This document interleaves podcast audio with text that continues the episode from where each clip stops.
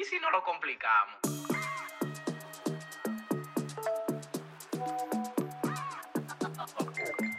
Tú sabes, tecnología.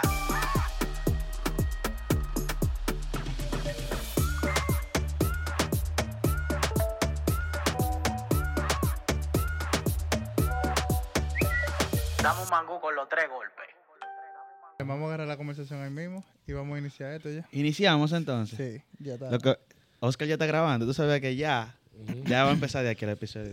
Señores, bienvenidos a Mangú Tecnológico Podcast. ¿Cómo se sienten? Yo creía que le iba a decir un poquito de Ah, tecnología sin ¿viste? complicaciones. Se quedó esperando, pero Claro no, que sí. Lo mochamos hoy. Sí. Qué picante. Señores, ¿y cómo se sienten ustedes en el día de hoy? Bien, bien. La vida laboral nos ha golpeado un poquito, pero Sí, estamos o- aquí para desestresarnos. un poco con Hoy ha sido un poco intenso el día, en verdad que sí. Por aquí, señores, como siempre, Alian Hernández. Oscar Díaz. Y Gregory Carmona. ¿Qué es lo que le pasa? Está como, no sé. Que te corté, te corté el, el intro. Sí, Te lo sí. varié. Bueno, señores, eh, el episodio de hoy realmente, ah, como yo he dicho varias veces, de que el episodio de Gregory, el episodio de Ale, este episodio no es para mí. porque lamentablemente yo soy el único y lo voy a decir muchísimas veces que no pasé por el. Terrible. Si usted es un joven y está y va a empezar con la universidad o lo que sea, vaya, Vaya a Isla a Isla. primero y después usted me entenderá por qué. Gregory. Bueno, entonces, ya que Oscar dio una pequeña introducción, eh, ustedes saben que en varios episodios eh, nosotros tocamos temas de transformación digital, tema de innovación, tema de desarrollo. Talento. Y- exacto. Algo clave siempre que se menciona o que es común en cada uno de esos episodios es la parte del talento. Entonces, siempre hemos tenido hasta controversias en episodios por comentarios que, que se han hecho, eh, opiniones que se han dado, que mucha gente está de acuerdo, otra no. Se dice que hay talento, se dice que no hay talento. Entonces, hoy vinimos a hablar sobre talento. Y para ello, venimos con una persona muy querida para la comunidad tecnológica en el país. Eso es verdad. Así es. Y es José Armando Tavares. Conchole, muchísimas gracias por esa introducción. Eh, La verdad que yo me siento aquí en familia. Claro. Esto es una sala, ¿verdad? Del apartamento de Gregory, porque es un hombre que tiene billetes para Eh, pagar Ah, este qué- tipo de lujo. señor. Qué bueno que Este tipo- identificó. exacto, que de Gregory. Me gustó un, ami- esa. de- de- decía un amigo mío cada vez que le haga un piropo así, que ojalá yo. Pero no falló en esa. No falló. Bueno, pues, entonces me siento muy en familia, muy acogido. Y también venía de un día de intenso trabajo, eh, como Gregorio mencionaba, pero también deseoso de encontrarme con ustedes, con su público y con su audiencia para hablar de temas de interés, de interés para no solamente la sociedad dominicana, sino también para cada uno de los jóvenes eh, que habitan esta media isla y que efectivamente, como tú decías, Oscar, hay oportunidades de un futuro mejor a través de la educación tecnológica, que es lo que nosotros predicamos y, y a lo que hemos dedicado los últimos 25, 30 años de la vida. Es así. Sí, y nuestra, nuestra comunidad que nos escucha, que no necesariamente es tecnológica, porque tratamos siempre de, de que nuestro contenido llegue a todo público, tanto el que conoce tecnología como el que no conoce. Pero, eh, como decía al principio, el tema del talento es eh, clave en nuestras conversaciones y es algo que es, hay, hay que tener cuidado porque hay muchos jóvenes que vienen subiendo con interés de incursionar en el mundo tecnológico eh, y a veces necesitan un consejo, necesitan una guía, necesitan saber lo que hay allá afuera, saber de que se necesitan personas que apoyen el mundo tecnológico, personas que se capaciten en las nuevas tecnologías que tenemos hoy en día para sustentar organizaciones, el gobierno y un sinnúmero de áreas que al final se benefician de nuestro conocimiento. Sí, quería aportar también a esa parte de que en las conversaciones que Gregory comenta, siempre hemos estado con el sector privado, o sea, las empresas que contratan al talento, hemos tenido conversación con el talento, pero nunca habíamos tenido la oportunidad de esos formadores de ese talento, o sea, de la gente que está creando personas eh, con capacidades tecnológicas dispon- para que el- puedan irse a desarrollar en los sitios. Y por eso es la intención principal de esta conversación. Pero para que eh, nuestra comunidad sepa primero quién, con quién estamos hablando, cuéntanos un poquito de nuestra comunidad, quién eres y, y qué estás haciendo realmente. Bueno, yo Soy José Armando Tavares, ese es mi nombre, José Armando Tavares Rodríguez, hay que decir el apellido de mi madre. Eh, y nada, eh, yo desde muy temprana edad soñaba con ser científico. No sé por qué, no sé de dónde me surgió eso. Ciertamente quizás en aquellos tiempos habían apagones de 24 horas y quizás la ausencia de energía eléctrica ponía a uno a pensar demasiado. Demasiado. Pero efectivamente, eh, a muy temprana edad yo eh, siempre he sido un lector eh, intenso y, y siempre con mucha curiosidad, con muchas preguntas con respecto no solamente a, a asuntos técnicos, sino también a asuntos existenciales. Siempre de muy chiquito he sido medio filósofo. Mami eh, tiene muchas anécdotas mías eh, sobre cómo yo hablaba y cómo yo me comportaba de pequeñito. Y bueno, pues yo recuerdo una vez que a, mi padre me, eh, José Arturo Tavares Rosado, que en paz descanse, murió hace un año y unos meses, siempre me decía, papi, que de dónde me surgían esas inquietudes, porque recuerdo que uno de esos días que no había luz, estábamos, estábamos en la marquesina mirando el cielo, eh, haciendo nada, y, y- y yo le preguntaba a papi, un muchachito de 9, 8 años, papi, ¿de dónde vienen, de dónde viene el universo? Mm, Papi me daba su teoría. Eh, papi, ¿y, el- ¿y cuándo nació el, y cómo, cuándo surgió el universo? Y él me decía, "Es- el universo es infinito. Ujú. Bueno, en, su, en, sus, en sus conocimientos me intentaba responder esa pregunta. Y bueno, pues eh, luego a los 13 años de edad, eh, tuve también igual la oportunidad de que dos amigos míos, Fernando y José Rafael, me invitaran a acompañarles a una feria tecnológica que era el estándar. Ustedes no eran ni siquiera un pensamiento.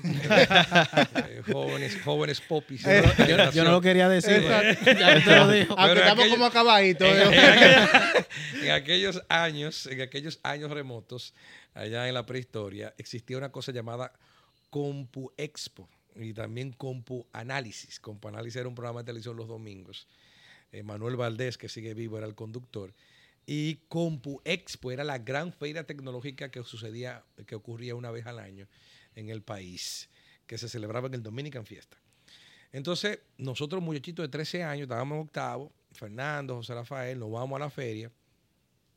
Y a lo mejor José Rafael no lo recuerda eh, eh, y Fernando, pero ahí en la feria, pues eh, vimos todos los equipos, las computadoras. Y bueno, yo salí loco, cada uno con una funda llena de papeles. Y a Fernando, Fernando era una, eh, o es un American citizen, un ciudadano americano, él nació en Estados Unidos, su padre decide que él se cría aquí. Y bueno, pues eh, él eh, manejaba los dólares, en aquel tiempo rendían. Y él, él trajo una computadora Tandy 1000, la, la- la marca Tandy, era una marca de computadoras de PC, de Personal Computers, que integraba el CPU con el teclado, lo conectabas a un televisor, él tenía una impresora que era un lujo, eh, de 80 columnas por segundo, una impresorita, y después de la feria nos dice, vamos para mi casa a bregar con la computadora que él tenía. Y ahí vimos un software llamado Print Magic. Es un- eh, bueno, obviamente en aquel tiempo, vuelvo y repito, quizás eh, aquellos eh, que están viendo este video eh, no habían nacido cuando eso. Pero efectivamente no había eh, eh, ni siquiera eh, computadoras a color, es decir, era fondo negro con letras blancas o si acaso verdes o color ámbar. Y, y bueno, pues él hace un texto ahí, pone unos gráficos y manda a imprimir eso. Yo quedé loco. Yo quedé loco, loco, loco con el equipo. Y a partir de ahí me surgió el amor a la tecnología. Yo eh, ah, logré convencer a mi querido padre, me apoyó siempre en la, en la parte de la educación. De ahí que también yo apoyo mucho a la juventud, porque yo creo en eso. Eh, me pagó unos cursos en Ares Datos y en RAM Datos. Ares Datos y RAM Datos eran los dos institutos de formación en informática de referencia en el país. Eh, No había ok. más. Y estaban en la López de Vega los dos. Y ahí yo aprendí eh, Microsoft DOS, MS-DOS. En el curso donde yo estaba, yo tenía 13 años. Y el más joven después yo tenía 20 años. Wow. O sea, yo era, yo era la macotica del grupo. Pero yo era un fiebrú.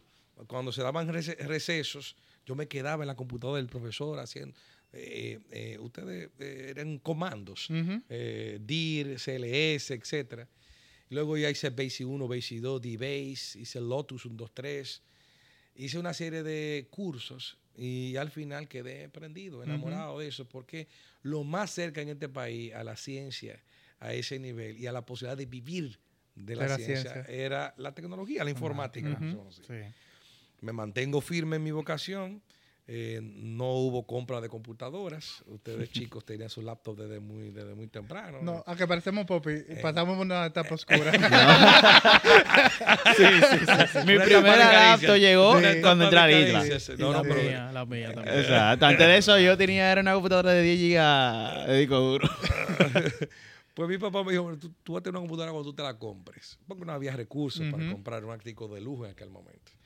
Y bueno, pues efectivamente cuando me toca eh, graduarme, entonces eh, eh, pues elijo eso. ¿Qué tú quieres estudiar? Bueno, ingeniería de sistema de computación, que es la carrera que tiene que ver con eso. ¿Y dónde? Bueno, ¿dónde la dan mejor en este país? Y existía esa oferta de carrera en la Pucamaima. Al, papi me ayuda con el primer semestre, el segundo, después tengo que buscar trabajo para pagarme mis estudios y efectivamente caigo en un primer trabajo eh, como profesor de cómputos. Eh, fui uno de los primeros profesores de cómputo de este país. ¿Qué? No puedo decir, sí, Sí, sí. En el año 1993, repito, Ya tú sabes. nuevamente ustedes no habían nacido. Ey, todavía no, yo- yo estaba en el naciendo. 93. Yo estaba Yo naciendo. nací en el en el 93. Papi y mamá Yo estaban estaba- yo Papi y mamá estaban ya, había un proyecto. Sí, había un proyecto. Había un proyecto de Oscar. En algún momento tendremos. Ajá. Entonces, en ese momento, eh, eh, efectivamente, me decanto por esa universidad. Ah, bueno, al año consigo ese, ese, ese primer empleo eh, como profesor de cómputos del Colegio Calazán. Yo me gradué también en el Colegio Calazán. Vuelvo y repito, papi siempre apostó a la educación. Yo no le dejaré nada a mis hijos y así fue. Pero lo que le voy a dejar es una buena educación. Y bueno, pues buscaba los chelitos para que uno pueda echar para adelante. Que en paz descanse, mi querido padre. Pues la cuestión es que ahí empiezo como profesor de informática o de cómputo, como se llamaba en aquel momento, en el Colegio Calazán, siendo el Colegio Calazán uno de los, de los pocos colegios privados que tenía un flamante laboratorio de computadora, eran 10 PC XT, clones. Significa que no tienen una marca registrada. Y entonces, ya tú sabes, esa computadora igual, monitores monocromáticos, ninguna tenía disco duro, pero tenían doble diquetera. ¿eh? Ajá. Ey. O sea, Un lujo era un lujo. Que no era de que inserte el CD, y, eh, ok, para eh, correr, El, inserte el otro. el, el disque. El disque. Había- Disque 1. Ah, exacto. había- Disque 2. Había un disquete de- para butear la computadora, cargar el sistema operativo y poder trabajar en ella. Entonces, la cuestión es que ahí tuve tres años de experiencias muy buenas, en el sentido de que sentaron las bases de mi vocación luego a un, eh, una especialización muy particular del mundo de la tecnología, que es la educación tecnológica, la tecnología educativa. Y aunque luego de que salgo del Calazán ocupo posiciones de dirección de tecnología, fui encargado de tecnología en, en Grupo Vértice CA, estuve en algunas posiciones de dirección tecnológica y aprendí muchísimo. Yo puedo decir que yo ocupé todas las posiciones que pueden haber en un departamento de tecnología. Soporte técnico, administrador de sistemas, eh, administrador de base de datos, programador, programé alguito, alguito en Delphi, eh, hasta ser encargado del departamento. Y en algún momento tuve que enfrentar el desafío, ustedes que son tecnólogos en redes de información, eh, de implementar alguna que otra red. Eh, Pelar un par de cables y poner llaves ahí. Entonces, pero eso de alguna manera sentó las bases de lo que eh, luego se ha convertido en mi vocación, mi misión aquí en la vida. Ujú. Entonces yo como ingeniero de sistema de computación, que me gradué en la Pucamaima, luego hice, he hecho par de maestrías, un MBA en Barnum Management School, y también luego hice un máster internacional en gestión universitaria. E inicié el doctorado, me, me quedé en la parte del DEA, a punto de presentar tesis doctoral. Estoy también en esos planes de retomar y, y culminar el doctorado, pero todo siempre en el campo de la tecnología y de la Y de la educación educación. tecnológica Ujú. y ha sido mi pasión, mi misión en la vida. Yo siento de verdad que Dios a mí me ha dado la misión de impactar y transformar la vida de los jóvenes a través de la educación tecnológica. No, y se nota, no es fortuito el hecho de que incluso entiendo que hoy en día todavía te le dicen rector, rector. O sea, que, que esa figura de esa persona Exactamente. se mantiene todavía. Y digo que no es fortuito porque mira desde cuándo usted viene ya con esa trayectoria de tecnología y educación, que cualquiera puede creer que no, eh, hace un tiempo, que es fortuito que haya tenido como ese background, pero vemos que viene desde mucho antes. Sí, es así. Yo, yo, yo siento que, que también eh, Dios me ha ido llevando. Yo, yo me siento muy bendecido de Dios en el sentido de que Él me ha permitido vivir cosas también de manera prematura. Es decir, he sido muy precoz. Dios me ha abierto oportunidades que no he buscado. Él ha sido que ha conducido mi vida. Hay momentos, obviamente, de prueba y, de, y, de, y, de, y de oscuridad. A veces uno tiene sus crisis de fe y eso. Eh, Yo sí tengo, eso sí, una experiencia de que Dios existe, es Padre y conduce mi vida. Y yo lo que hago es que le, le pido, Señor, eh, ayúdame, ayúdame Exacto. en este punto, ilumíname qué tengo que hacer en aquel.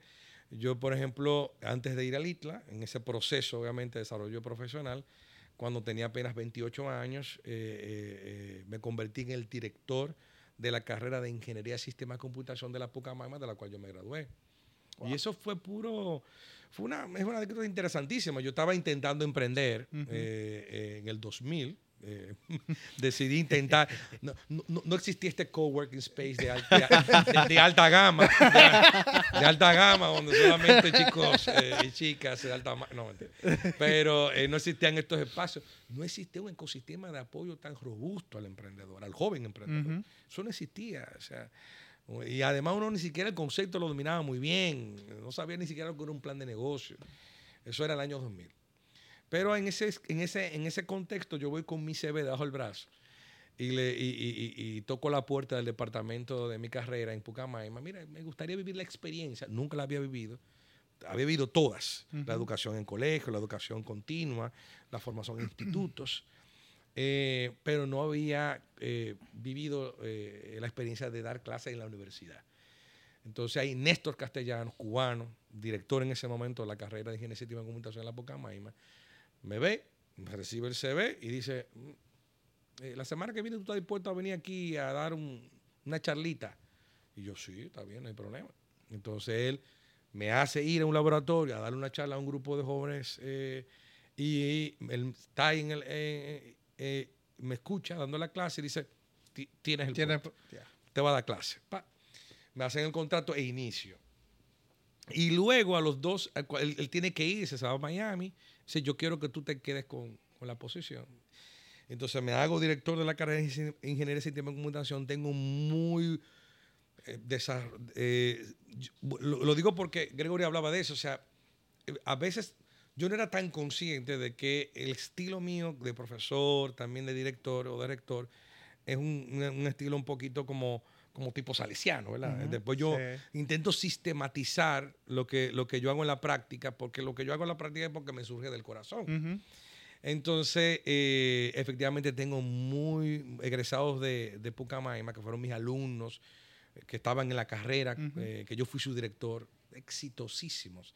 La gente de GBH, por ejemplo, José Bonetti, Andrés Gadala, eh, Raidelto Hernández también fue mi alumno. Todos son alumnos, Willis Polanco, todos ellos son alumnos que me han superado con creces. Qué bueno es ver que los chicos que uno tuvo la oportunidad de ayudarles en un momento, me superan en todo. Son chicos y chicas fantásticos. Entonces, bueno, sobre todo me superan porque ganan más que yo. Importante, bien, importante. Ha ido, bien. Aún están facturando los muchachos y eso me alegra. Entonces, la cuestión es que cuando estoy en la dirección de en la carrera de Ingeniería de Sistema de Computación de la Pucamaima, se presenta, es Dios. O sea, es lo que quiero decir. En el fondo, Dios va guiando, abriendo puertas, me va marcando el camino. Y, y bueno, pues eh, en el año 2004 se abre, digamos así, eh, eh, la necesidad de buscar un director en el ITLA. El ITLA, saben que, aunque yo lo, como ustedes vieron, yo lo llevé siempre desde el punto de vista muy técnico, tecnológico, eh, eh, eh, sin ningún tipo de discriminación por, por raza, por, por sexo, por orientación política, Sí, religiosa. Todo el mundo entraba, Sí. simplemente deseo de echar para adelante, capacidad técnica y vas a tener el apoyo. Entonces, eh, ahí, eh, pero ciertamente el ITLA era, eh, es una institución de la mediación pública.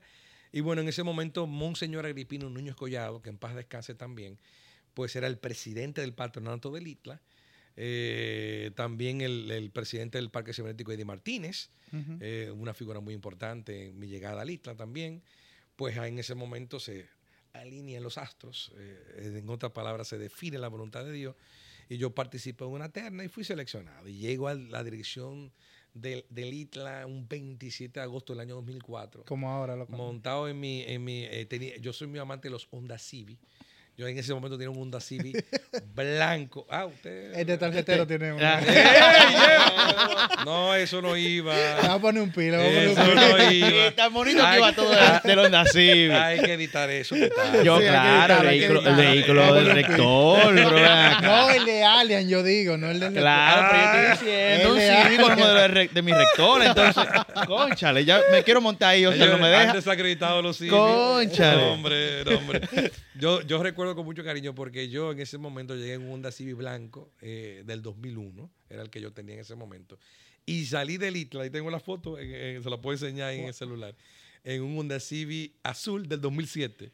Eh, eh, porque eh, eh, siempre tuve ujú. Entonces, cuando yo llego a la dirección del ITLA, luego yo hago del ITLA una institución técnica de educación superior en, el, en, en- en, bueno, diga, la, la- la primera y más grande en ese momento, 2006, Ujú. 18 de julio de 2006, cuando nadie creía que eso podía ser exitoso, que iba a haber demanda, a qué joven le iba a interesarse un tecnólogo en redes, a qué joven le iba a interesarse un tecnólogo en multimedia, a qué joven en este país le iba a interesarse un tecnólogo en software. Me lo decía la gente. Wow. En ese momento yo, bueno, yo pienso que la tendencia es por ahí. Exacto. Tenía una intuición, un olfato. Y bueno, mira, pues resulta que la principal fábrica de talento tecnológico de este país. Y bueno, pues en ese momento yo llego, eh, en el 27 de agosto de 2004, eh, eh, en, en- en manejando yo mismo el CIVI 2001, me recibe Gian Navaez, porque a lo mejor ella va a ver este video, Gian Navaez, acuérdate de eso, de ese momento. Ella era la única que yo conocía, yo había hecho un curso en el ITLA de Cisco Certified Network Associate. Yo, soy, yo fui CCNA y CCNA Instructor. Bien, bien. Ah, yo te. Aquí están los monstruos de, de- de esa área. Señores, para contrataciones de en ciberseguridad, no contraten nadie que no sea egresado del ITLA, por favor, si son amables.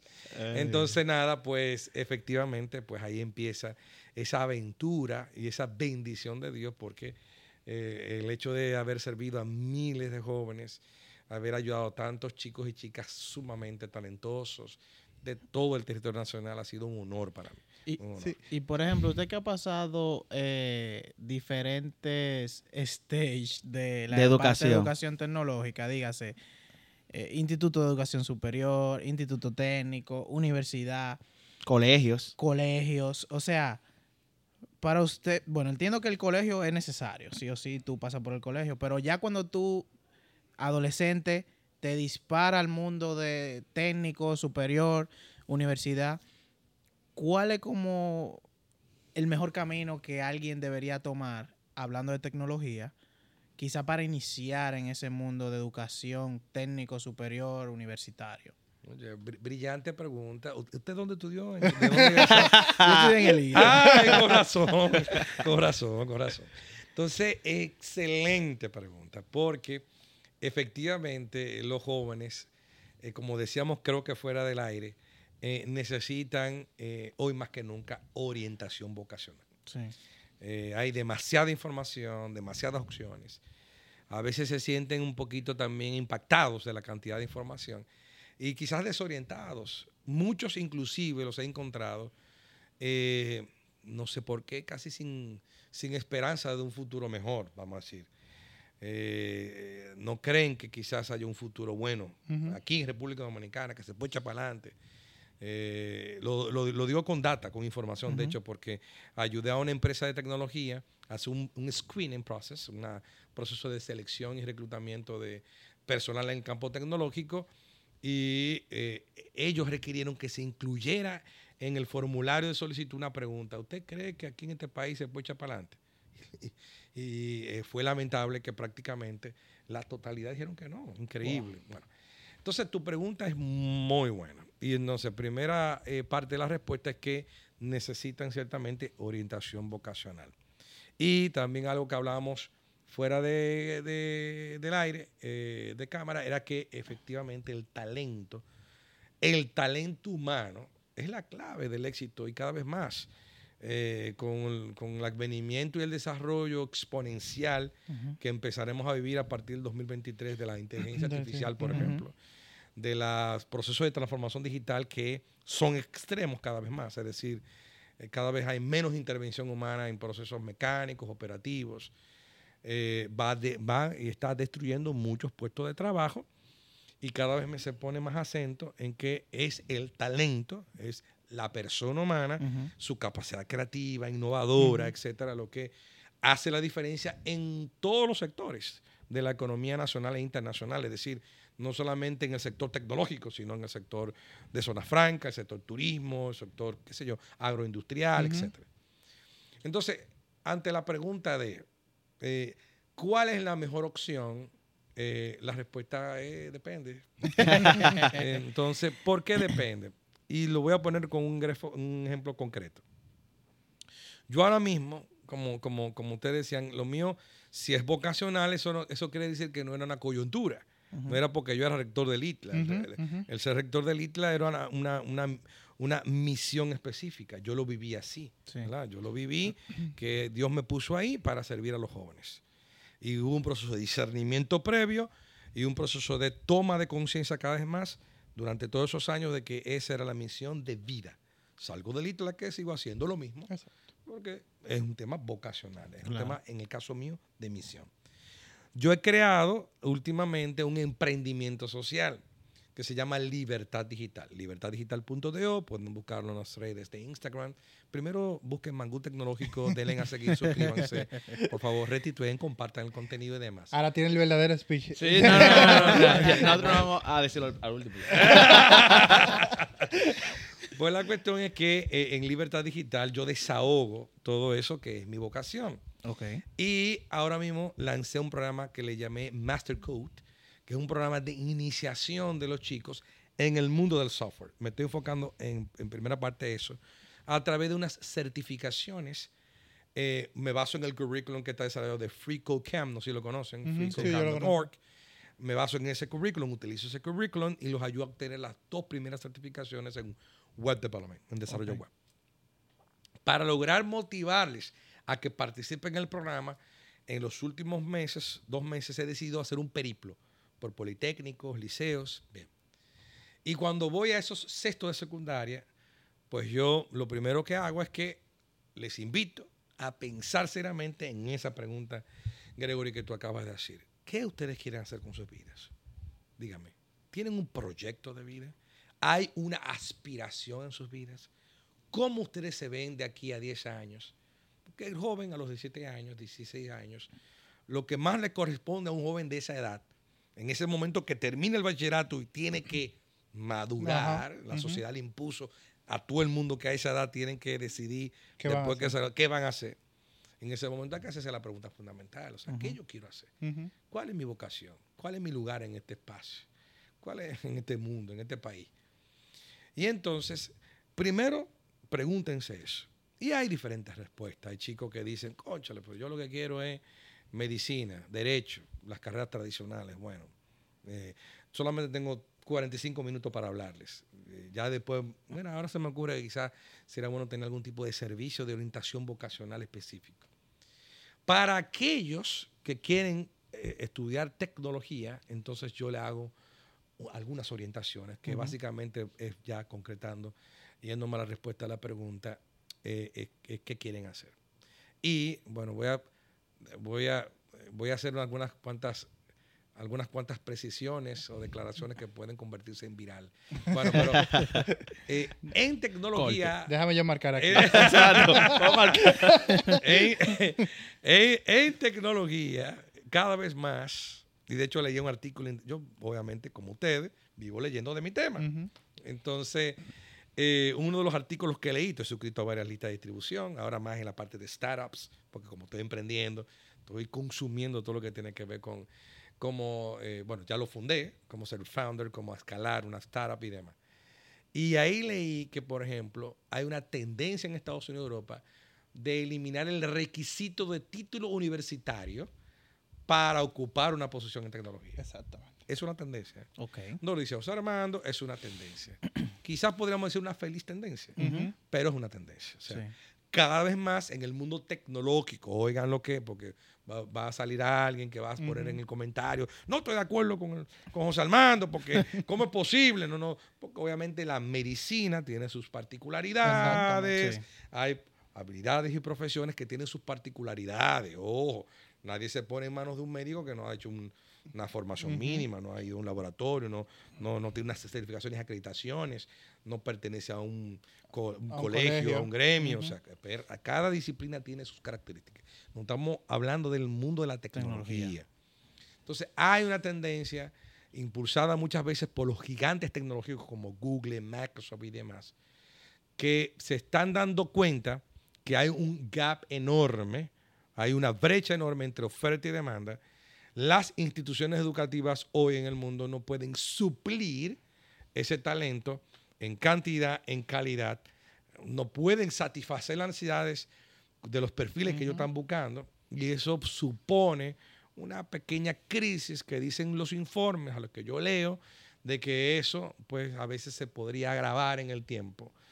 Y por eso se surgen nuevas propuestas como eso, propuestas más cortas, más intensivas, las certificaciones van adquiriendo cada vez más importancia, eh, los procesos de formación intensiva inmersiva como los bootcamp, como las microcredenciales en tecnología, el self-study, o sea, el que tú dije, no, pero yo, o sea, una característica fundamental, por ejemplo, en el mundo del software, en el mundo donde hay hardware, como el mundo de las redes, etcétera, obviamente tú requieres un laboratorio. Sí. Y estás casi condenado, obligado a. Aunque hay laboratorios y simuladores, etcétera, Sí. pero hay que poner la mano en la cuestión. Sí. Sí, tú tienes que Tiene que, cómo- tiene que agarrar un router. No, no. Sí, que hoy en día eso, O sea, hoy- en día eso, va también modernizándose, porque ahora está la, la tecnología en la nube, que te simulan lo que usted dice, los equipos tecnológicos. Pues tú necesitas Pero poner igual, mano. tú Sí, necesitas necesitas poner poner mano. no, o sea, cuando la primera vez entré al laboratorio de Red en el Itla, yo, uff. Porque no es lo mismo verlo en paquete 3 y en GNS3 que Allá tú verlo de con, con. Víctor Mena. Oh, mira, agarra ellos. cables. Un saludo a los profesores de allá. Muy queridos todos.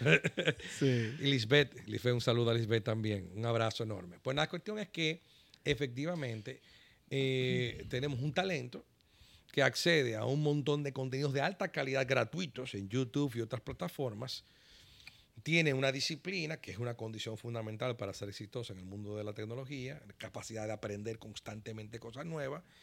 Y bueno, pues él puede mostrar a través de un portafolio de experiencias que el tipo sabe meter mano, Exacto. que él puede resolver, que él, que él des- de- genera soluciones a problemas que se le presentan, que tiene pensamiento crítico, que tiene capacidad para comunicar, que puede trabajar en equipo y demás. Entonces, ya cada vez más esas opciones de formación, de capacitación, de autoaprendizaje, abiertos, gratuitos, algunos, algunos instructor-led, porque hay que reconocer que la mayoría de eh, eh, la gente es algo que me parece que es propio de la evolución humana. Necesita un mentor, un master, un, Orientador. sensei, eh, un, un mena, eh, un- uno que tiene más experiencia, que te va guiando, que te va iniciando, eso en todas las áreas del, de- del Sí. mundo. Entonces, el joven de hoy, ya para terminar la respuesta, que me ha alargado mucho. Que me No, apasiona pero ha sido muy buena, No, tranquilo. pero que ustedes, ustedes me ponen en tema que a mí me gusta. No me emociona. Entonces, la- el tema es que eh, eh, plantea el tema del requisito del título universitario, que hay una tendencia real de que los departamentos de recursos humanos están muchas veces eliminando ese requisito. ¿Ok? Sí. Eh, eh, yo que le recomendaría al joven, a un joven de hoy que se gradúa de secundaria, como le llaman ahora, y tiene que tomar esa decisión, bueno, que combine ese, ese, ese- esa configuración que la sociedad hoy eh, eh, requiere, que es el, el hecho de hacer una educación formal, sacar tus títulos con algún tipo de experiencia más gratificante, más inmersiva, más práctica, más learning by doing, más mete mano, más mm, con certificaciones, buscar lo que entienda que le aplique más o que él mismo aprenda por sí mismo. Eh, no hay experiencia de aprendizaje más, más, más eh, correcta que eh, eh, la experiencia real. Es decir, coño, consigo un empleo. Sí. ¿Me entiendes? Algún tipo de contrato freelance que te permite estudiar también. De tal manera que yo no descarto del todo la ruta de la titulación formal universitaria, porque todavía hoy muchos departamentos de recursos humanos y muchas instituciones requieren el título. Sí. Para, para inclusive para tú crecer a lo interno Exacto. de la organización, tú tienes que tener unos títulos. Eh, así que está configurado la- y esa es la realidad. Ahora, si tú lo que quieres es ser un gurú, un duro en tu tema y que se te reconozca eso y que se te pague en función de eso, pues necesariamente esa no debe ser la ruta. Hay un montón de cosas como los tecnólogos del ITLA y, y TSC y otras universidades que lo hacen muy bien instituciones super guay que te permiten pues eh, aprender so- sobre, sobre proyectos prácticos y que te generen experiencia y buen network y que te da, y que te sirven de escaparate porque tú hiciste el bootcamp en tal sitio, porque tú hiciste el curso en tal tal, porque te certificaste en tal nivel. Conchale, un CCI, un CCEI hoy, conchale, gana mil veces más que yo, ¿me entiendes? Y es una certificación pura y dura. Solo con la certificación Exacto. eh, como tal, bueno, obviamente hay diferentes niveles, Sí. o sea, no es tan fácil llegar a esa certificación, tú tienes que, eh, requisitos de experiencia, años, eh, pasar exámenes prácticos teóricos, no es fácil. Pero el CCI puede tener una, una- una vida digna, súper digna, muy bien, sin un título universitario. Exacto. Entonces, esa es, esa es la realidad en la que estamos viviendo hoy y que el joven de hoy tiene que sentarse y preguntarse, ok, ¿qué yo quiero para mí? Y perseguir ese sueño y aprovechar las enormes oportunidades que hoy se ofrecen. Tú sabes que... Con- No, porque ustedes dos, porque son de lista, Pero no me van a dejar hablar en este episodio. Ah. No, pero dale, dale. Que precisamente hoy leí, eh, una chica parece que trabaja en el área de reclutamiento, que mencionó que en los CV, como que en el orden de lo que, los elementos que colocan, como que se, se destaque más eh, el- las experiencias, y como en qué proyecto has trabajado, como con qué capacidad técnica tú tienes. O sea, como no es que no se ponga la parte universitaria, pero sí como que el, el- como el pone mano está resaltando más sobre, como antes, que era, yo soy ingeniero tal, pero mucha gente, o sea, se contrataba sin tener la debida experiencia. Entonces eso está cambiando. Sí. Yo, yo estoy totalmente de acuerdo contigo. A veces había como una obsesión por títulos universitarios.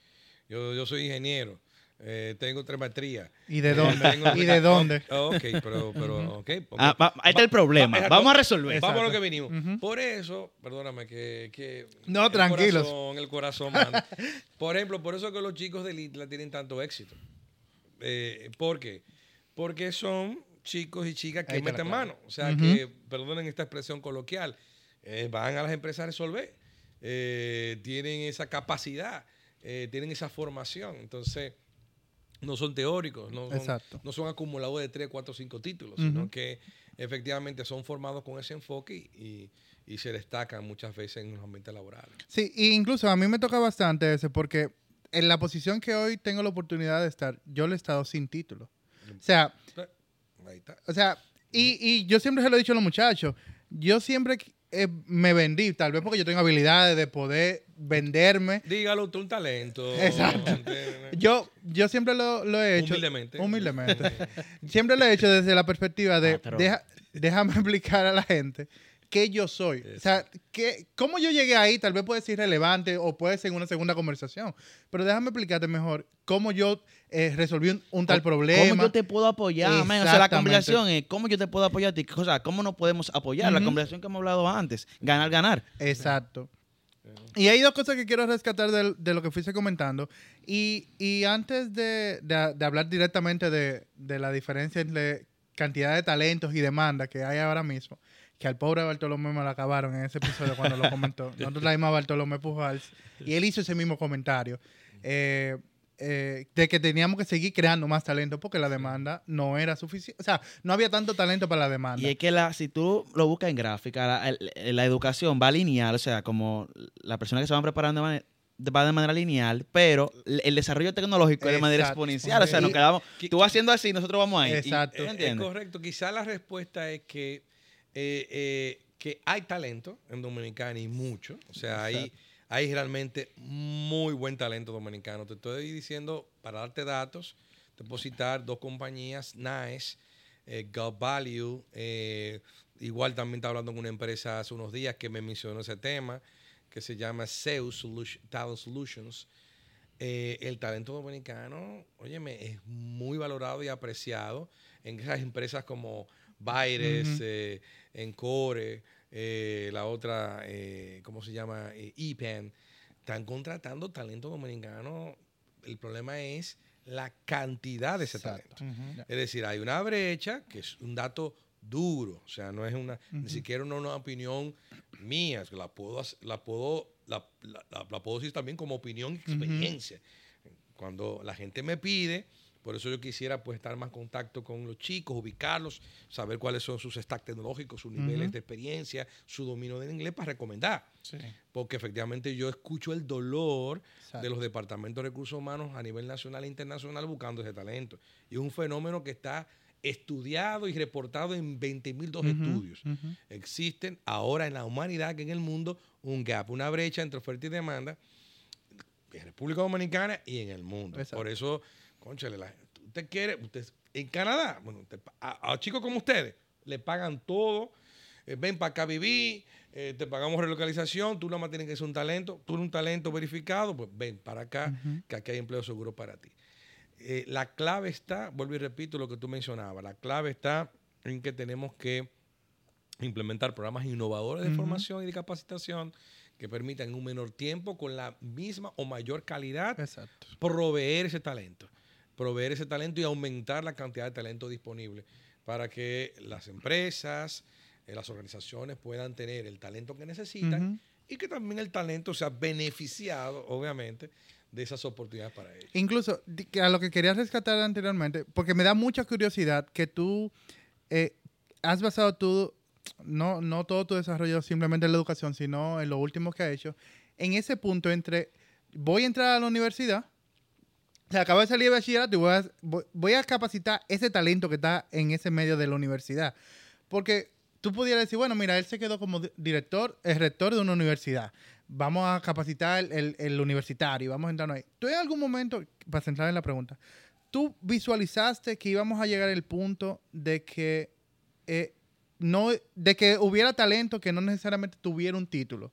Porque quedarse en el ITLA, porque me, me causa mucha curiosidad de que, ¿por qué el ITLA? Porque el ITLA ahora mismo lo tenemos ese gran robusto, o sea, ese, ese gran, esa gran institución, pero antes tal vez no, no tenía esa visión. ¿Tú visualizaste que en algún momento íbamos a necesitar que la o que hubiera talento que no tuviera eh, eh, que no haya pasado por la universidad? Sí. Mira, eh, en, excelente también pregunta. Ve, Y no eres egresado del ITLA, o sea que- Ahí está. Hice par de diplomados. Dije, ok, ya entiendo. que tiene sentido. Señores, no se pongan guapos. Ahorita también los haters me ponen en los comentarios que, que tanto moralista, que hay más Póngase guapo, universidades, ¿qué? que hay más instituciones. no, pero eh, eh, número uno en cuanto a la visión. eh, eh, eh, bien, perfecto. Mire, cuando yo llego al ITLA, el ITLA ya tenía unos añitos, fue inaugurado el 13 de agosto del año 2000. Luego Sergio Antonio, el anterior director, trabajó en la puesta en marcha eh, de, del ITLA. De hecho, eh, en su gestión fue que se inauguró el Centro de Mecatrónica y unos fondos que él consiguió con Taiwán. Bien, cuando yo llego, el ITLA es un, lo que se conoce como un Vocational Training Center. Es una institución de formación vocacional, de tal manera que daba formación continua, formación vocacional. Cuando yo empiezo a visualizar que el ITLA debía agregar lo que se conoce su la categoría de IES, o sea, Instituto de Educación Superior, eso fue una cosa que creo que fue una inspiración. En ese sentido yo tenía esa intuición. Hago anécdotas, porque yo me comunico mucho con, con ejemplos concretos, eh, vivenciales. Yo eh, eh, siempre, ustedes me veían que yo pa- paseo mucho por el campus. O sea, es decir, yo no me quedo solamente en la oficina, sino que paseo, veo todos los detalles. A nivel operativo, la gerencia, me preocupo que las aulas estén- que estén bien, que estén limpias, que estén, o sea, soy un poquito perfeccionista en ese sentido. Y también, pues, el contacto con los chicos.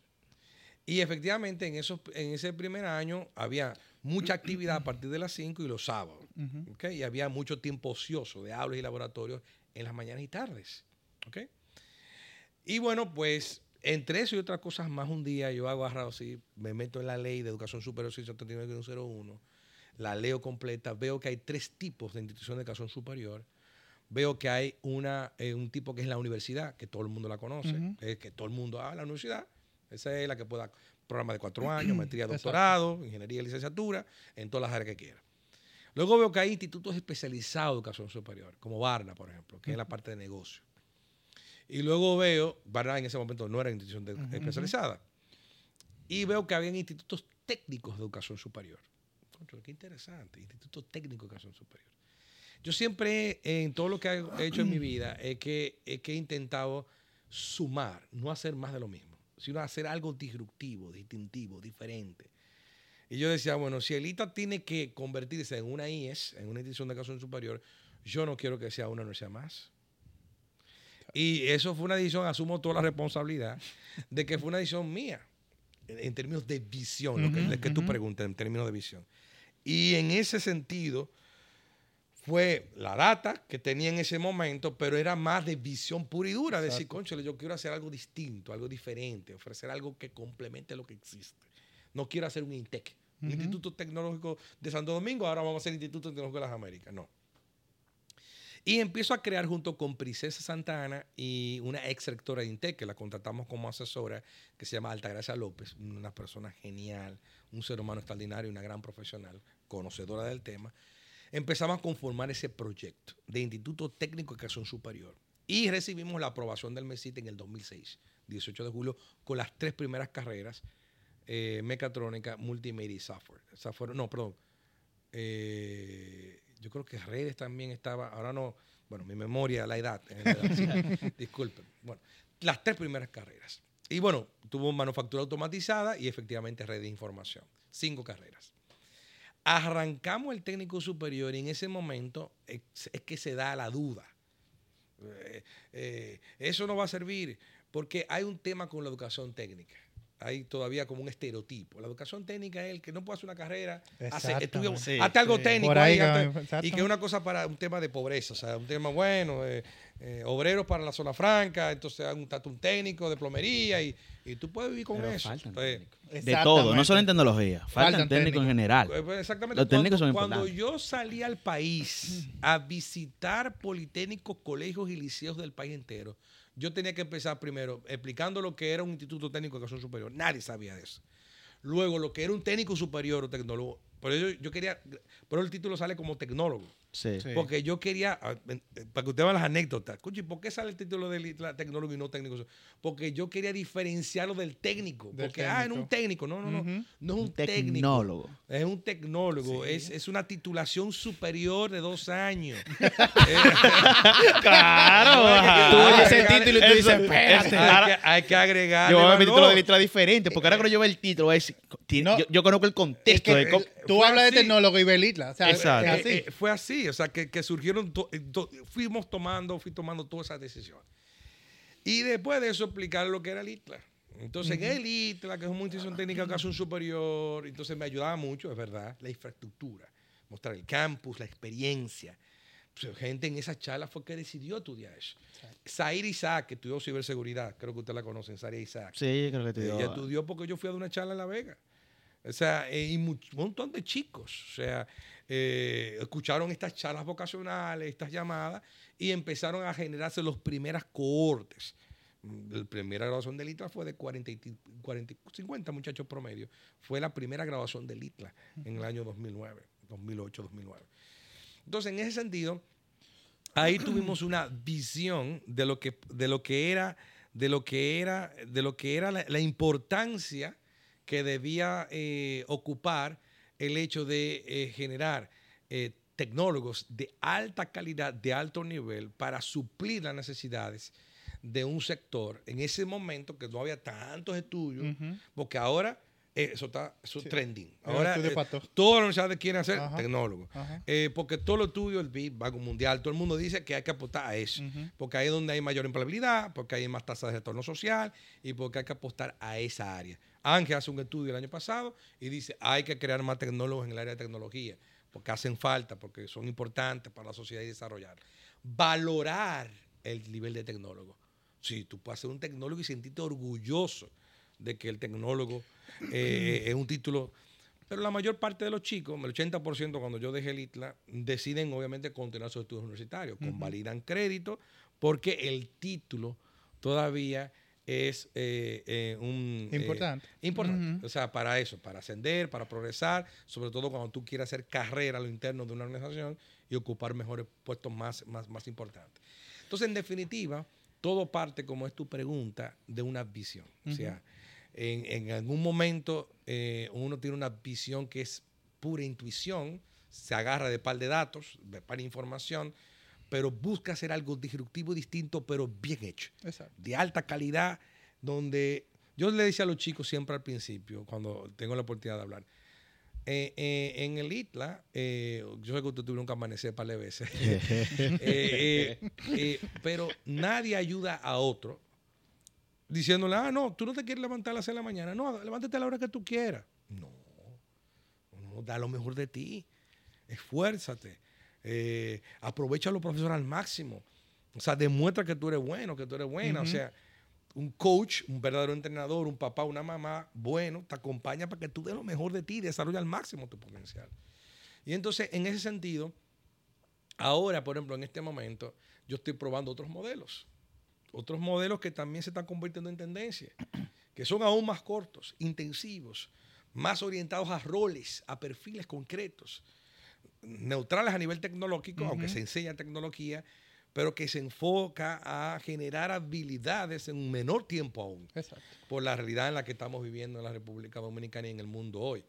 Pero en definitiva la respuesta corta es, la visión es importante, arriesgarse en esa visión, eh, tomando una decisión y al final si uno lo hace bien, eh, la sociedad lo va a reconocer y va a abrir un espacio para eso. Me quiero montar en ese mismo comentario que usted hace sobre otros modelos. Usted mencionó en, en la primera pregunta que le hicimos de que el ITLA y, y- y algunas instituciones hoy en día funcionan como fábrica de talento. Fábrica de talento. Fábrica de talento, o sea, entiendo que se asimila a una fábrica por la demanda que hay. Las fábricas El generalmente título del episodio, Fábrica de talento. Ey, ey. Generalmente las fábricas eh, son para suplir grandes cantidades de cosas, dígase de materia eh, eh, consumible, X, X cosas. Entonces, fábrica de talento, eso es ame talento rápido y en gran cantidad. Entonces, el ITLA es una fábrica de talento. Pero usted menciona de que hay otros modelos hoy en día. Me imagino que se refiere a talenting, ¿verdad? Sí, es correcto. Entonces, cuéntenos un poquito sobre talenting, de qué se trata, Sí. cómo, cómo ese modelo nuevo se incursiona ahora con las nuevas tecnologías y la necesidad que hay hoy en día de nuevos profesionales en el área tecnológica. Excelente. Cada institución, cada actor juega su rol, su papel, ¿verdad? Está ITLA, ITSC, San Luis, están las universidades que hacen un excelente trabajo, muchas de ellas ya han incorporado a los técnicos superiores y tecnólogos, bien, y están esparcidos por todo el territorio nacional. ¿Qué hay diferente? Yo tenía en el tintero, por libros que había leído, conferencias a las que había eh, implementar eh, algunas eh, nuevas metodologías de formación y capacitación en tecnología. Entre ellas, coqueteé, coqueteé muy de cerca con los bootcamps. Visité bootcamps fuera del país, eh, hablé con un par de founders, eh, conocí el ejemplo de General Assembly. General Assembly fue, digamos que el primer bootcamp provider o proveedor de bootcamps en el mundo. Empezó en Nueva York. Eh, y luego eso tuvo un efecto contagio. Eh, y bueno, en Estados Unidos es la meca de los bootcamp providers y hay muchos actores. Está muy fragmentado ese sector. Hay muchísimos que van surgiendo cada año. Entonces, eh, yo dije, bueno, déjame experimentar y crear una startup EdTech basada en ese modelo, en los modelos de los bootcamps. ¿Qué es un bootcamp? Un bootcamp es un programa de formación presencial, semipresencial o en línea totalmente, online, que busca en una cantidad de horas comprimidas, o sea, la cantidad de horas de formación eh, sincrónico y asincrónico a la semana es alta, o sea, demanda mucho del participante, pero la promesa es que yo te cojo a un nivel eh, básico, digamos, eh, eh, y te llevo en tres meses, cuatro meses a un nivel ready to job, o sea, empleable. Ya sea que tu meta sea reinventarte, lo que se conoce como reskilling, mucha gente que lo que hace en bootcamp en Estados Unidos está teniendo, óyeme, increíble porque los resultados se ven y la gente se monta ahí. Lo mismo que pasó en el ITLA. Ujú. Cuando empieza a tener crecimiento exponencial el ITLA? Cuando la gente ve el éxito de los egresados. Exactamente. Cuando el primito ve que su primo, el mayor, concho, le, está yendo más bien que Lola y trabaja en un, en- eh, hace un trabajo súper cool, Ujú. súper chulo. Y ay, yo quiero ser como mi primito. ¿Qué si ay, estudié en Elite, tal cosa? Entonces, en Talendy, que es la combinación de talento digital, Talendy lo que es un bootcamp providers y también provee otros formatos similares de formación. De tal manera que, ah, bueno, que alguien que quiera reinventarse, el tipo es contador, el tipo es abogado, el tipo, pero ve, conchole, pero que la tecnología me atrae, me gusta, me quiero reinventar, pero no estoy dispuesto a coger y hacer una carrera de cuatro años Exacto. ya yo estoy, ya yo estoy un poquito mayorcito. Me hago un bootcamp, me reinvento. También están los que hacen upskill. Lo que dicen, mira, yo estoy en el área de soporte técnico, pero quiero irme al área de ciberseguridad. Coche, dame hacer un bootcamp Ujú, ujú. en ciberseguridad. Y entonces siempre el, eh, eh, el bootcamp tiene un elemento altísimo del learning by doing. O sea, se trabaja mucho tema de proyectos individuales, proyectos en equipo. Hay un proyecto final que tiene que presentarse. Es una metodología también gamificada, súper chula. Hay uno o dos profesores que te acompañan y son unos verdaderos sensei, unos duros de la industria, que te invitan a dar el máximo eh, de ti. Y entonces, otras cositas que podría eh, decirlas que la hacen también distinto en el modelo que. Porque yo le puse mi. Yo le puse mi salsita. Le puse mi su plátano picante, power. ah, bueno, eh, su ah, plan, ah, conchale. mi, mi- El- mi plátano power. O sea, el mangú con qué se hace. Exacto. Con plátano. Por eso se llama Oh, ¿Y mango dónde tecnológico. Lo vi venir. Entonces, en ese sentido, eh, aparte de esos elementos distintivos, esa salsa secreta, pues entonces eso permite, obviamente, de que esa fábrica se dé.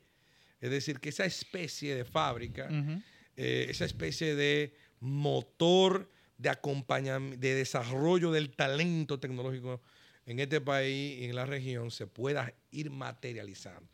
Y entonces estoy disfrutando mucho porque lo estoy viviendo con un- desde el punto de vista de- de- de- del emprendedor tipo startup. Al principio tenía mucha duda y mucha vergüenza porque ya yo soy un hombre con cana, con calva. De tal manera de que, y la mayor parte de los emprendedores son como ustedes, gente bacana.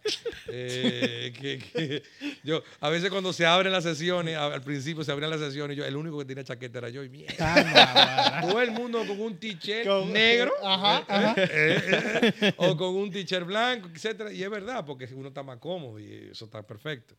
Pero bueno, la cuestión es que estoy disfrutando la experiencia de ser emprendedor. Inclusive ahora recibí, eh, estoy recibiendo una inversión de una aceleradora. Genial. Estoy bueno. eh, creando un network súper chulo de gente excelente, de founders, eh, no solamente en, en el país, sino sobre todo en la región iberoamericana, de gente muy creativa, muy talentosa. Se están haciendo muchas cosas chulas en la región. Estoy conociendo ese ecosistema también, no solamente de los emprendedores de, de- de tecnológicos, sino también del- de, de aquellos que proveen el financiamiento Ujú, al emprendimiento, eh, también de aquellas instituciones que apoyan ese emprendimiento para que escale mejor. Eh, o sea, yo estoy disfrutando esta experiencia, eh, me, me- me hace eh, también rejuvenecer y me recuerda esos primeros tiempos de estos proyectos institucionales que yo he impulsado. Sí. Porque al final del día, aunque al, al final hayan, porque los- las startups de base tecnológica, yo sé que ustedes lo han discutido ahí, normalmente tienen estrategias de éxito. Es decir, eh, cuando tú empiezas a recibir fondos de inversionistas, eso es porque hay un proceso de escalar, un proceso de crecimiento y bueno, al final yo seguiré haciendo lo que me apasiona. O sea, lo más importante de Talentic no es específicamente lo que ofrecemos como propuesta de valor, lo sé, sino es el resultado. Mi principal KPI es lograr empleabilidad. Mi principal KPI es mejorar las condiciones de vida de la gente a través de la educación tecnológica. Y eso que sea medible, visible, concreto. concreto. Cuando yo cono- conocí a Gregory, Gregory, bueno, muchacho, pero ahora lo veo popi, ¿entiendes? Bien montado, manejando los dólares. Entonces ya uno dice, bueno, pues le ha ido bien. Exacto. Misión cumplida. Pues entonces uno tiene que escalar, eh, multiplicar los Gregory por 10, por 15, por 20, por 100, para que de alguna manera, pues en este país, ya mi visión país es que, y es la que promuevo a través de Libertad Digital, que es el emprendimiento que al final es el Ujú. social. em- Yo decía a un amigo mío, me decía como bromeando, eh, bu- bueno, bromeando y en serio. Conchole, José Armando, de tu salario tú no vas a poder seguir, eh, sostener, eh, ayudar a los muchachos. Está bien que tú lo ayudes porque yo llegué a Talendit porque empecé Libertad Digital. Ahora le cuento, si me lo permiten, rápidamente. Claro que sí. Eh, eh, en el, yo estaba ahí como director general del TEP en Pucamaima. Me estaba Ajá. yendo muy bien. La Pucamaima es súper chula. Eh, es un proyecto que ahora tiene, tiene el acompañamiento de Inicia Educación. Ahí está Antonio Caparrós. Esa, esa Inicia Educación lo preside también Amila Vicini. Hay una- un proyecto súper lindo, ¿verdad? Yo, pero yo estaba en, en- ahí como director general en la Pucamaima. Y entonces, pues la cuestión es que eh, eh, yo, en marzo del 2021, pues entonces digo, bueno, déjame hacer algo por mi cuenta. Y eh, cogiendo parte de mi salario, también es un principio cristiano también, ayudar a los chicos pobres. Me fui a Gualey. ¿Por qué Gualey? Porque Gualey, también estoy lleno de anécdotas. En Gualey se graduaron las primeras tecnólogas en software de este país, salieron de Gualey. Virginia y Laura. Graduadas del IPOXA, del Instituto Politécnico eh, Santa Ana. Y bueno, llamé a la directora, yo, yo conozco a todo el mundazo. Y la directora, muy gentil, Jovina, gracias, Rodríguez, Sor Jovina. eh, me dijo, no, José Armando, mire, un grupito de muchachos, bueno, con este perfil. Sí, sí, sí, no te preocupes, vamos a hacerlo. Y ahí pues impactamos 17. Yo hice un, un estudio amplísimo de bootcamps y sobre todo bootcamps open, open bootcamps, es decir, que tuvieran su currículum abierto, y que, gratuito, y elegí Free Bootcamp. Y busqué un mentor que me ayudó también. Hicimos una primera experiencia. La experiencia salió muy bien. Luego me fui a Capotillo, salió bien. Ahí aprendí más, porque hice una mezcla, Ujú. metí muchachos de otro sitio, sin filtro, y bueno, ahí aprendí. Eh, apliqué las mejoras. Y luego me fui al kilómetro 13, y ahí también. Luego lancé un challenge desde mis redes sociales. Así fue. Amanecí un sábado y dije, no, no, no, yo quiero esto escalar, lo voy a Ujú. convertir en un desafío. Y aplicaron más de 200 chicos. Wow. Wow. Y bueno, ahí también una experiencia sumamente interesante. Y luego fui institucionalizando y sistematizándolo. Cuando yo veo que la cosa está escalando, ahora tengo yo ca- casi mil muchachos que están aplicando. Eh, eh, yo fui a donde un, un amigo, hice una buena presentación, como, lo- como ustedes los emprendedores, como buen emprendedor. Con carpeta abajo. una, una buena presentación, abro laptop y desde que digo dos o tres palabras, él como que se la llevó. Dijo, mira, mira, mira. Tú con tu dinero, porque yo al final era un pitch. Al final era, Sí, mira, sí, sí, sí. me gustaría que, que me identifique. No es él, sino que me ayudara a identificar patrocinadores. Exacto. Y él me dijo, no, tú no vas a poder hacerlo con, con tú eres ¿verdad? generoso, es un principio cristiano, pero no es sostenible. Y entonces tú lo que tienes que hacer es emprender y desde tu emprendimiento tú puedes ayudar a la gente. Exacto. Y entonces ahí yo decido, bueno, déjame, Ahí nació Talenting. déjame ponerme a Ujú. emprender. Eh, ahí tomo una decisión eh, importante que, bueno, yo todavía estoy ayudando eh, como asesor a la, a la Pucamaima, las relaciones muy buenas con la PUCA y con, y con, y con el proyecto en, en sentido general. Es decir, que, pero yo eso, el proceso de oración, discernimiento, qué es lo que Dios quiere para mí, pues entonces eh, estoy en ese proceso. No, no, no vivo de nada de eso. no tengo la, la dicha que tienen ustedes, Ah, pero la vida, la vida, la vida no es solamente eh, lo económico. Lo económico. La vida es impactar, es la misión que Dios me dio. Ujú. La vida es impactar en la gente. Cuando yo me encuentro con uno de ustedes eh, eh, eh, en las calles, cada vez que un chico me saluda y dice, mi rector, en la Pucamaima mucho egresado del ITLE, me dice, mi rector, ¿cómo está usted? Yo, usted fue que me dio mi título. Había una- un open house eh, la semana pasada y ahí los chicos muestran proyectos. Entonces unos chicos que, estaban estudiando mecatrónica se acercaron a mí y me dijeron, eh, nosotros somos egresados de allá, vamos a hacer un selfie, nos hacemos la foto. Yo mira, eso vale la pena, eso Exacto. no tiene precio. Cuando tú ves un muchacho que, que está contento y que lo que tú le ayudaste, mucha gente le ayudó, pero que yo puse mi granito de arena ahí y ese muchacho está conquistando el mundo y se siente bien, conchole, eso no tiene precio. Sí, y de verdad que, que se nota. Y qué, qué grata oportunidad, por lo menos mía, que los muchachos te conocían, de poder conectar y tener esta conversación contigo, porque tu vocación se nota. O sea, se nota en las redes, se nota en esta conversación. Yo amo las conversaciones donde el invitado se desarrolla porque se siente que lo hace con pasión, que no, no lo está haciendo desde la intención de generar simplemente dinero. Y lamentablemente al final los estados son así. O sea, nosotros empezamos esto como, como un hobby y hoy en día tenemos que pensar en llevar propuestas de negocio Sí, sí. a, a marcas para que nos patrocinen. Es. Pero nace desde la intención de, de- de poder dar valor. Sí. Y de verdad, José Hermano, muchísimas gracias por tener esta conversación con nosotros Gracias hoy en nuestro podcast. Sí, entonces, señor José Armando, si quiere, bueno, ya lo menciona, lo mencionó en algunas ocasiones, pero las, las redes sociales de Talenting, páginas, si quiere donde la gente lo pueda contactar Claro y enterarse sí. un poquito más del proyecto. Claro que sí, por favor. eh, antes que nada, eh, tienen que darle a, segu- a seguir a, a suscribirse a todas las redes sociales de Mangú Tecnológico, por Sí. favor. Eh, compartan contenido, ayuden a monetizar a estos chicos. Eh, que Sí. estamos, estamos en búsqueda de una plaquita de YouTube, por Ay, favor, ay, ay, ay, para que eh, esta sea la plataforma eh, más importante de difusión de contenidos tecnológicos en este país.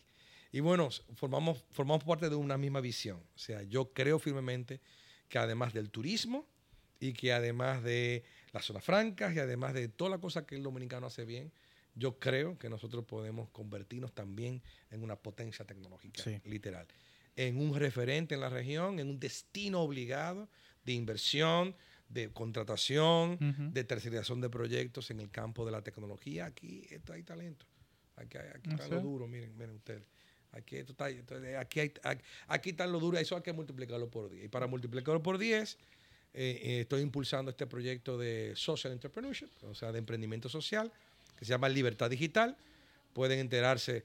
Las páginas estamos en, en, en rediseño y relanzamiento, ¿eh? Eh, porque yo sé que algunos eh, me va a mandar, "Ey, pero yo, yo espero algo mejor de ustedes. Sí, sí, estamos en eso. Libertaddigital.do. Para conocer de los proyectos que están corriendo ahora mismo, por ejemplo, es ese que se llama Mastercode, entren en, ins- en la- en el perfil de Instagram llamado arroba libertad, en vez de la D, una rayita abajo digital. Es el perfil de Instagram, ahí en la bio está un link y ustedes pueden enterarse de todo lo que estamos haciendo ahí. Y en el emprendimiento eh, que se llama Talented, pueden entrar a Talented, eh, eh, T-A-L-E-N-D-I-G.com. Ahí está la oferta de bootcamps, está ahí el número de contacto, email, y ahí pues le podemos ayudar a que ustedes puedan realizar un bootcamp de alta calidad y de excelencia y que ustedes pueden, sobre todo, puedan eh, realizar sus sueños como emprendedores, conseguir un buen empleo y, por qué no sé, también si freelance, también Claro. Hacer una picotica por ahí. Eh, un chico que hizo el bootcamp en Data Science, Ajá. tenemos una alianza con Condindoyo y salió bastante bien. El tipo tiene tres eh, apartamentos eh, y, y lo tiene rentado Airbnb. Ujú. Entonces, y yo le preguntaba, pero ¿y ¿por qué tú estás haciendo un bootcamp en Data Science? Y me dice él, no, no, no, es que yo quiero Exacto. eh, reinventarme, yo quiero abrir una nueva línea de ingresos para mí y yo entiendo que por aquí es lo mío. Funcionó. Ahí. Tres Así- apartamentos. Así que, José Armando, de verdad, y yo esto lo digo fuera de cámara normalmente, pero quiero des- dejarlo aquí en el episodio. Cuentan con nuestro espacio, porque tenemos una misma visión de seguir llevando este contenido que para nuestras comunidades es de suma relevancia y que aporta al país. Y para nosotros es sumamente eh, muy genial que podamos seguir teniendo estas conversaciones con gente como Sí, tú. Les felicito, que Ujú. pasó súper chulo. Ya yo había consumido sus contenidos y, y agradecido. La verdad que ha sido una bendición y un honor estar aquí compartiendo conocimiento con ustedes. Así que si le gustó el contenido, compártalo en las plataformas de redes sociales, comente, haga lo que usted quiera con el episodio eh, y síganos en esas plataformas, evidentemente. Man, arroba Mango Tecnológico, en todas las plataformas digitales, en Apple Podcast, Google, en todo. Google Podcast, Anchor, YouTube. Señor. Spotify, estamos en YouTube, también estamos en las plataformas de podcast. Usted va a Google, pone Mangú Tecnológico. Exacto. Nosotros hicimos un buen trabajo. Deseo. Deseo. Entonces, Y las redes sociales, Mango Tecnológico, Exacto. señora, ahí no hay perdedera. Y si quiere apoyar esta plataforma eh, económicamente hablando, tenemos un Patreon. Usted escribe patreon.com slash Mango tecnológico y tenemos tres planes. Un plan de un dólar, cinco dólares y diez dólares. Eso es lo que le cuesta un botellón de agua. Un eh, café. Un café en un sitio deje de comprarse ese café ese día y regálalo a ah, nosotros. Y después se puede suscribir, pero siga apoyando a Mango Tecnológico. Y nada, nos vemos el jueves. Bye. Bye. Tecnología.